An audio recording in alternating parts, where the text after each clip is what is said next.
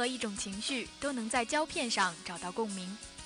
Movie Channel 带你走入一个全新的世界，用耳朵来听电影，用心来感受生活。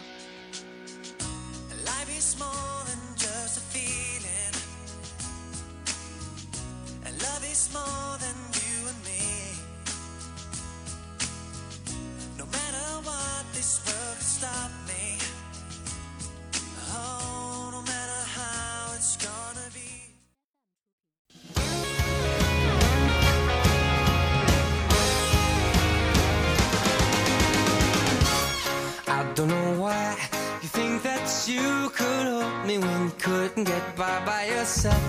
And i don't know who would ever wanna tell the seam of someone's dream. Baby it's fine. You said that we should just be friends. While i came up with that line and i'm sure that it's for the best. If you ever change your mind don't hold your breath. Look Hello，各位听众，欢迎收听 FM 九十五点二浙江师范大学校园之声。这里是每周二晚与您准时相约的 Movie Channel，我是心意。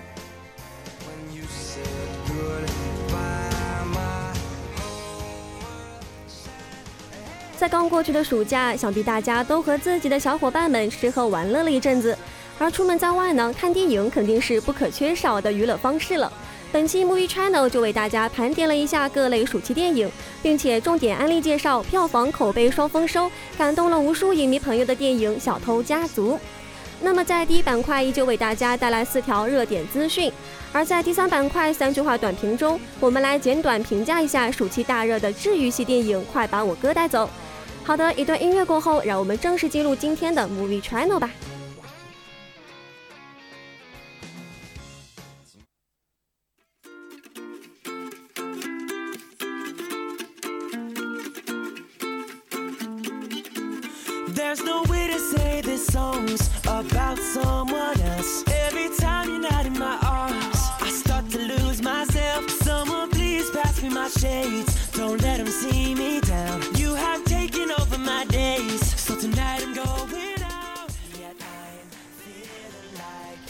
首先为大家带来第一条资讯。第七十五届威尼斯阿方索卡隆《罗马》获金狮奖，万马才旦获最佳剧本。当地时间九月八号，第七十五届威尼斯电影节在威尼斯举办了颁奖仪式。评审团主席吉尔莫·德尔托罗将最具分量的金狮奖颁发给了自己的好友兼老乡阿方索·卡隆的新片《罗马》，开玩笑说不知道能不能把卡隆的名字念对。《罗马》是卡隆导演半自传性质的黑白影片，是他的西语电影回归之作，讲述的是他在上世纪七十年代的墨西哥城长大的经历。可以预见，该片将成为明年竞争奥斯卡最佳外语片的一部力作。那么，由王家卫监制、万马才旦执导的中国影片《撞死了一只羊》，则是获得了地平线单元最佳剧本的奖项。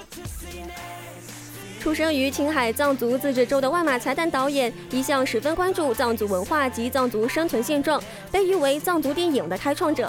其众多描绘藏地及藏族人民的作品，曾在国际平台上大放异彩。不同于以往的作品，此次撞死了一只羊，更加关注藏族人民生命个体的觉醒。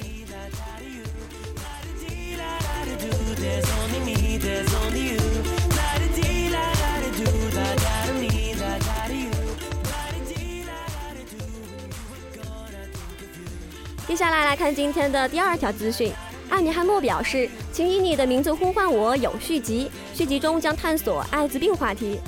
艾米·汉默在多伦多电影节上透露，去年颁奖季大热的同性题材电影《请以你的名字呼唤我》将有续集。汉默告诉综艺记者，续集会有的，因为有人已经在筹备续集，并且正努力让它发生。汉默表示，他暂时不可以多说。关于这件事，我知道多少和我能告诉你们多少，这是两码事。我了解很多，但我不能告诉你们任何事情。根据同名小说改编的电影《请以你的名字呼唤我》，由提莫西·查拉梅和艾米·汉默主演，讲述了八十年代意大利的里维埃拉十七岁少年爱上了大他七岁美国大学生的故事。两人对彼此的着迷、犹疑、试探，成就了一段仅仅为时六周的初恋，也给男孩留下了一生的印记。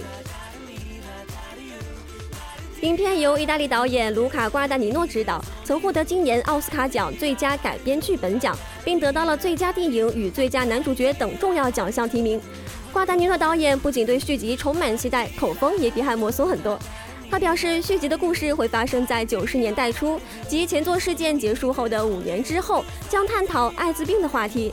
汉默说：“我想念整个剧组，那是太特别的一段时光。我从未有过这样一次齐心协力的、独特的、完全沉浸式的拍摄体验，可能以后也不会有了。如果我们还能再拍一部，我会觉得非常幸运。”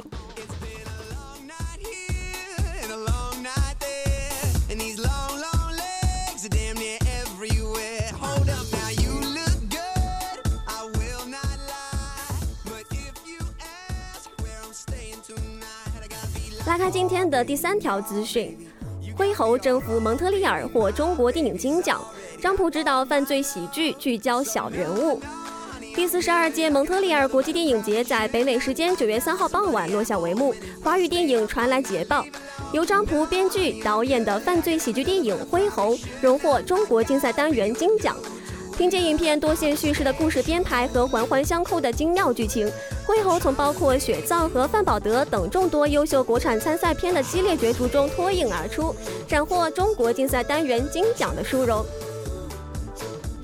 当颁奖嘉宾念出《灰猴》的名字的时候，导演张普显得非常惊喜。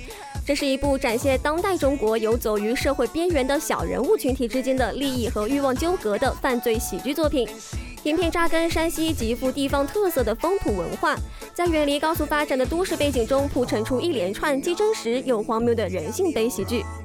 影片《灰猴》在讲述黄花梁上的云州城，随着一件价值不菲的古陶坛子的出现，包括大智若愚的小店老板、见利忘义的无良商人、大惊风骚的妙龄女郎和深明大义的睿智老者等形形色色的人物，都循着贪婪和欲望的诱饵，卷入到各种棘手的麻烦中，难以脱身的故事。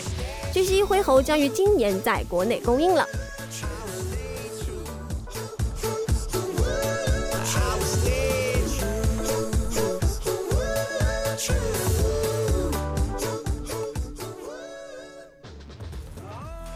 好的，接下来来看今天的最后一条资讯。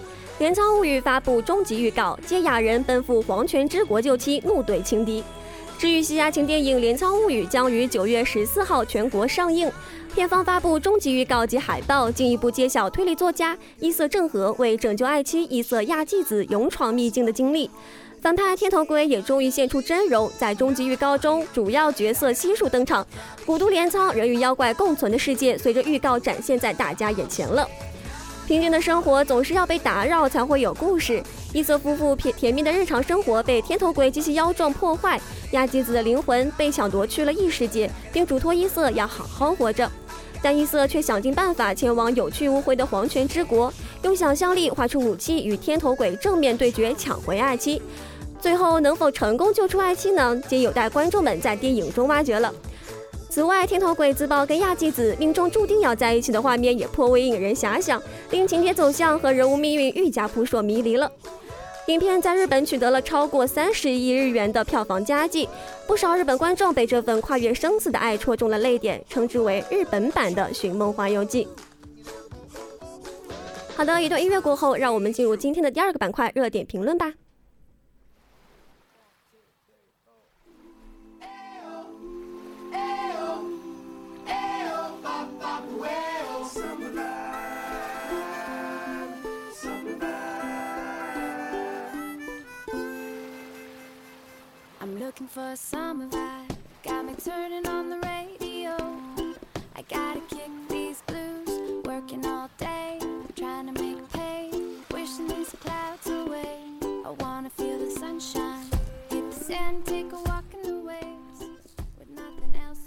来到今天的第二个板块——热点评论。首先为大家盘点一下这个暑假的优质影片们。悠长的夏日，如果没有好剧相伴，应该会显得有些无聊吧。这个暑假，中国观众终于苦尽甘来，流量时代开始走向末路，优秀的电视剧层出不穷，让我们大饱了眼福。如果你想看宫斗剧，《延禧攻略》和《如懿传》正好填满了你的整个暑假。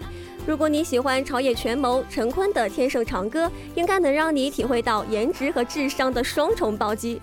如果你的苏点是冒险悬疑，南派三叔监制的《沙海》也值得一看。小荧幕上的各类电视剧趁着暑假这一大好时光一一登场，大屏幕也不甘示弱。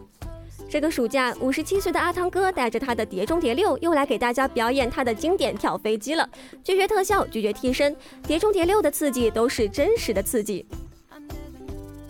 复联三的宏观宇宙后，蚁人二带你体验量子世界，顺便告诉你灭霸的降职过后，蚁人去了哪里。除了这两部好莱坞大片，日本名导失之愈合的《小偷家族》终于在内地过审，这也是内地继《霸王别姬》之后二十五年来第一部大规模全国公映的金棕榈最佳影片。除了国外的优秀作品，国产电影在这个暑假也扬眉吐气了一把。徐峥的《我不是药神》无疑是中国现实主义电影的一座丰碑。拥挤的街道、狭小的店铺、苦难的面庞，这是具有中国特色的现实。同为中年大叔级的男神黄渤执导的一出好戏，也因为他荒诞黑色幽默后隐藏的惊悚桥段，在网上引起了热议。细思极恐的小岛故事，有没有让你起一身的鸡皮疙瘩呢？继《夏洛特烦恼》和《羞羞的铁拳》之后，沈腾携手开心麻花带来的新电影《西红柿首富》，让你领略一下突然有钱的烦恼。继前两年的流量时代后，今年的大叔啊，仿佛成了票房的号召。不过，小鲜肉们也在用实力证明自己可以撑起一片天地。彭昱畅和张子枫的《快把我哥带走》，不知道赚走了多少人的眼泪。有多少少女在影院外捶胸顿足，问天问大地，自己为什么没有哥哥？好电影层出不穷，观众饱了眼福，也空了钱包呀。到底如何在这一系列片单中做出选择呢？如果你一定要问哪部电影最不容错过，许多人的答案应该都会是《小偷家族》了。这部电影在上海电影节展映时一票难求，有人调侃说，《小偷家族》一张电影票都抵得上上海一间二手房了。那么，这部电影的导演是之愈合，是日本的大师级人物，七次入围戛纳电影节的主竞赛单元，这次终于凭借《小偷家族》捧回了金棕榈。戛纳评审团主席凯特·布兰切特如此评价这部电影：它是表演、指导、摄影、画面的全方位精彩，它击中了每个人的心。小偷家族延续了失之愈合一贯的冷静隐忍的手法，没有多少直抒胸臆和刻意煽情的戏份，甚至连特写镜头都是少之又少。失之愈合采用了纪录片式的拍摄手法，平视的目光，疏离的镜头，导演没有特意的带你走进人物的内心，但是他给了你观察的目光，让你审视这个不同寻常的家庭，真实、冷静、隐而不露，反而成了最深入人物的表达方式。这种手法很容易削弱人物故事，而造成寡淡的观影效果。但是失之愈合无疑将这种手法运用的天衣无缝，冷静而又深情，温柔而又冷酷，琐碎而又简洁。这种矛盾交织的微妙平衡，是小偷家族最大的魅力所在了。那么接下来就让我们一起走进失之愈合，一起走进小偷家族吧。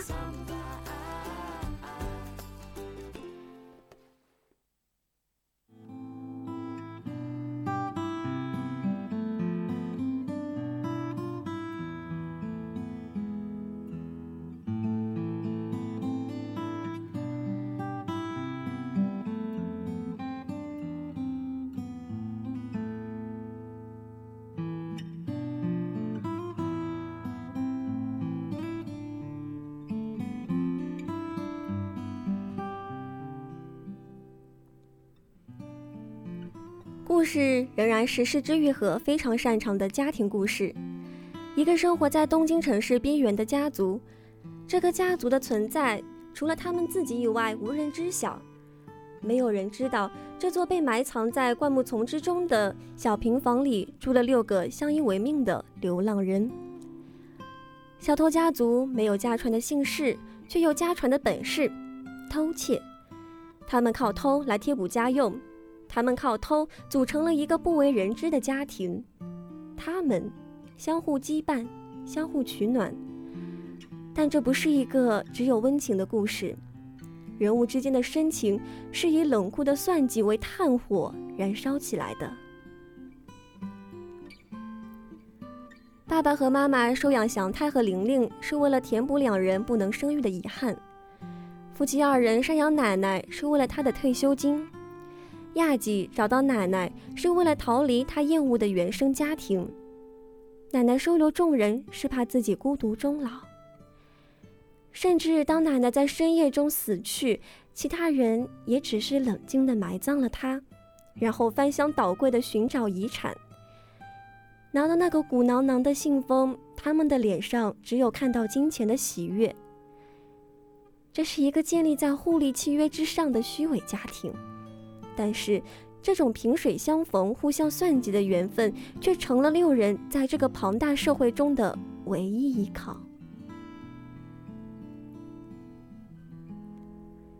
小平房虽小，但是能抵御东京难耐的严寒。奶奶的被窝虽然不大，但是能温暖亚纪的双脚。爸爸和妈妈虽然和玲玲没有血缘关系，却能带他远离那个只有暴力的原生家庭。在这个庞大的都市中，他们六人就像祥太看到的那个故事中的小玉一样，蜷缩团结在一起，对抗整个现代社会。渺小、无力、不堪，一击注定土崩瓦解。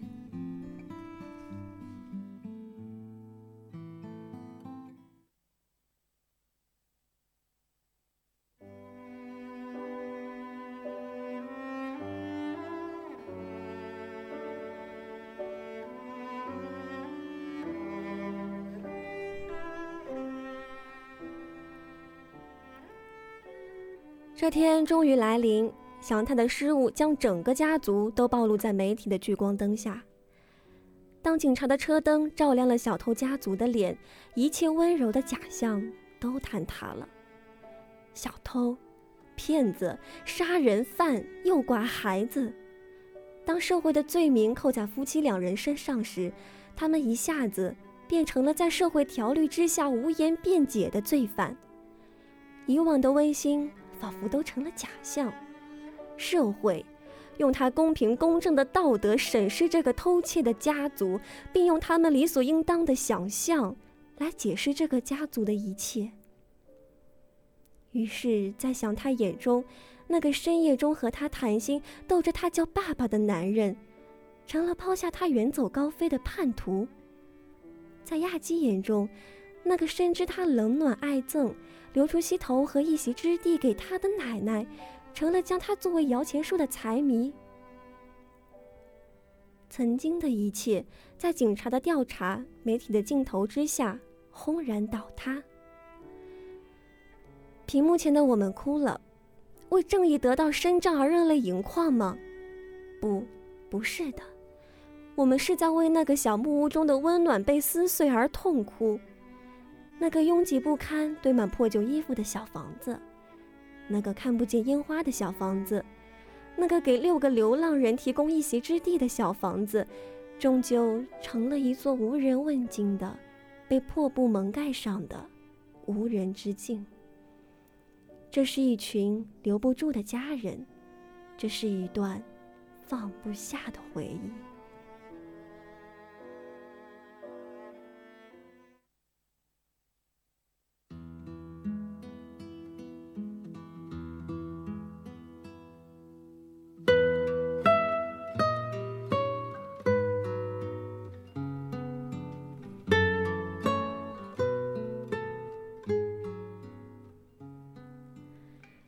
穿着整齐漂亮衣服的亚纪推开那扇尘封的门，然而里面已经没有了奶奶，没有了温暖的床铺，没有了乒乒乓乓锅碗瓢盆的撞击声。玲玲在门口捡着小珠子，数着自己在小偷家族中学会的歌谣，躲在门缝里悄悄看着窗外，等着那个严冬夜晚出现的男人和男孩。祥太穿着整齐的衣裳。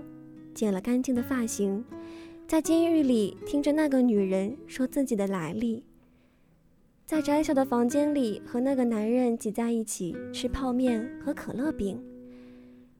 无可奈何的分离，只能以这样的方式缅怀。何必说对错是非？世界哪有那么多绝对的对错可言？多的不过是无可奈何和萍水缘分，还有那么一点点的恻隐之心。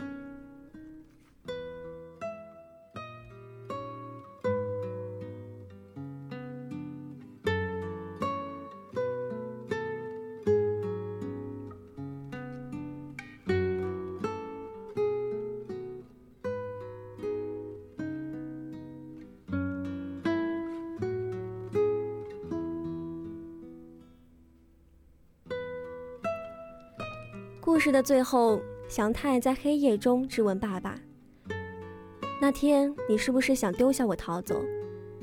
良久，爸爸才回答：“是的。”习惯了偷窃和谎言的他，在孩子的质问前，还是说出了真话。他和妈妈一样，终于选择了放手。妈妈告诉祥太亲生父母在哪里，他给了祥太目的，而爸爸的放手给了小太动力。陌路人之间的相互羁绊，让他们成为了家人。可是他们深知这是行不通的。只有放手，才能给彼此出路。小太曾经问爸爸：“为什么两个人就可以完成的偷窃，一定要让玲玲加入呢？”爸爸回答说：“玲玲一起参加，她在家中才会活得更自在一些啊。这是亲人之间才会有的相互体谅。”于是，在分别之际，祥太跟爸爸说：“其实，我也是故意被逮住的。”祥太也选择了放手，选择了体谅，选择了让彼此都自在一些。在以后的漫漫长夜中，在今后孤身一人的床铺之上，这些似真亦假的话，可以抚慰他们。如此午夜梦回，才不会泪流满面吧。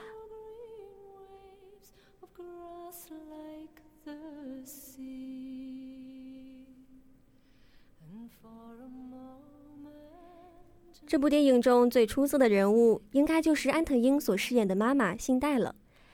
她在影片末尾边抹眼泪边发出质问的戏份，被凯特·布兰切特如此评价：“如果我们这些评委在以后展现了那样的哭戏，不用怀疑，那就是在模仿安藤英。”当被问到孩子是如何称呼自己的，信代低下头，用力地抹去了脸上的泪水。这一低头的无奈，不知道戳痛了多少人。她注定成不了正宗的母亲，她对妈妈这个身份是如此渴望，可是，在这样一个简单的问题面前，所有的渴望也无济于事。在社会道德的条条框框之下，他只能是个小偷。信代在监狱里跟爸爸茶田说：“你还不懂吗？我们这样是行不通的。”即使小偷家族中的温情如此真实，他们仍然只是偷来的家人。石之愈和探讨的不是社会边缘人的家庭生活，他想要通过家庭来呈现日本的社会问题。信代的那一句“难道生下孩子就成了母亲吗？”是导演对整个社会的质问：究竟母亲何以成为母亲？家人何以成为家人？当末路虽有爱，亲者皆祸害的时候，又是谁的过错？抓获罪犯的警察又在哪里？为什么虐待玲玲的父母安然无恙，而收养玲玲的信贷却成了罪犯呢？代表温情和真爱的原生家庭，成了孩童出走的罪魁祸首；无所事事以偷窃为生的罪犯，却成了孩子的守护者。当人们公认的社会伦理道德颠倒了黑白。当法律的正确遮掩了事实的真相，谁又应该来为此负责？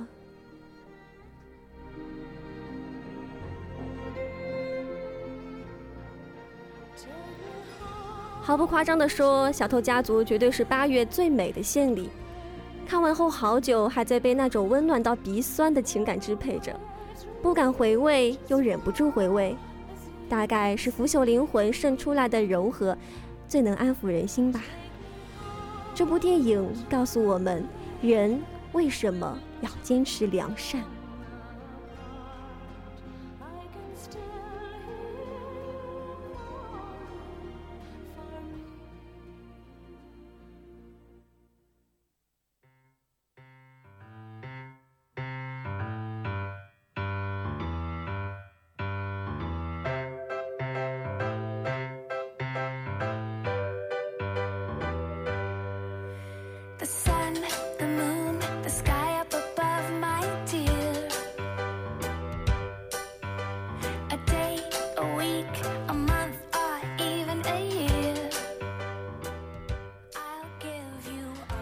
随着音乐的切换，来到了今天的第三个板块——三句话短评。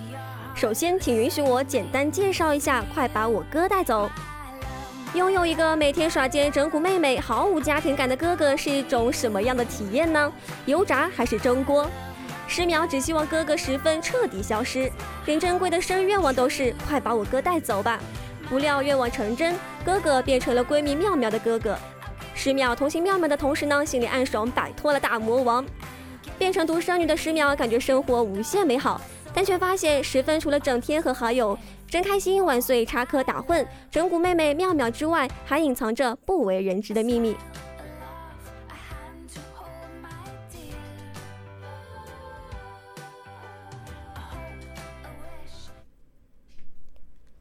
短评一。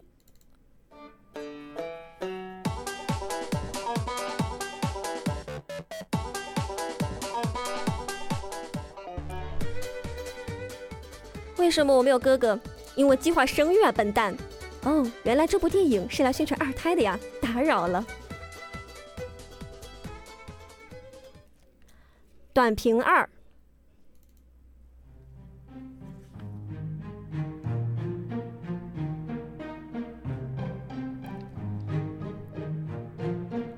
是以往流水线的国产青春烂片，却意外发现耐看。继《闪光少女》之后的彭昱畅的又一部中国式青春片，清澈真诚才是这种电影最重要的东西。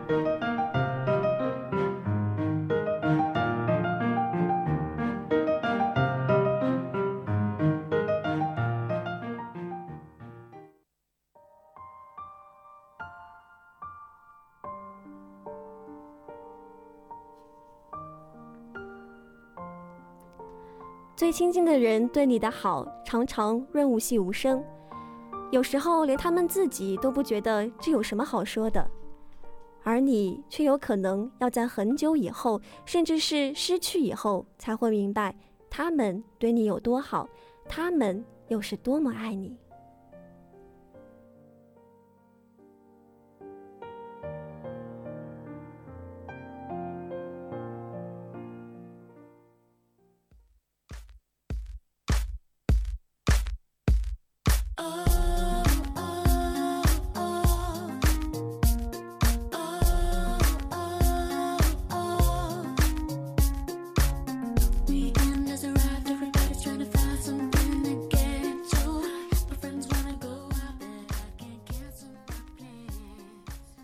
好的，时间过得很快，本期的 Movie Channel 就要跟大家说再见了。